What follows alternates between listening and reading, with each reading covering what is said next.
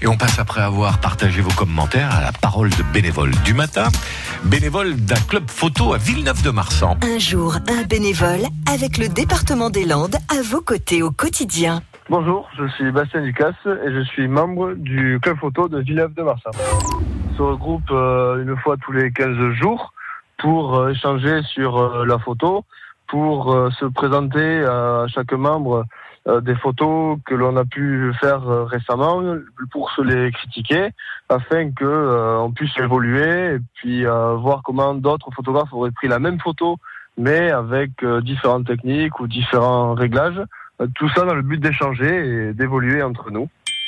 Alors moi, j'ai, ça fait 4 ans, 3 ans que je fais de la, de la photo et depuis septembre, je me suis inscrit au club de Villeneuve parce que je voulais progresser et voir d'autres, d'autres photographes pour échanger avec eux, tout simplement.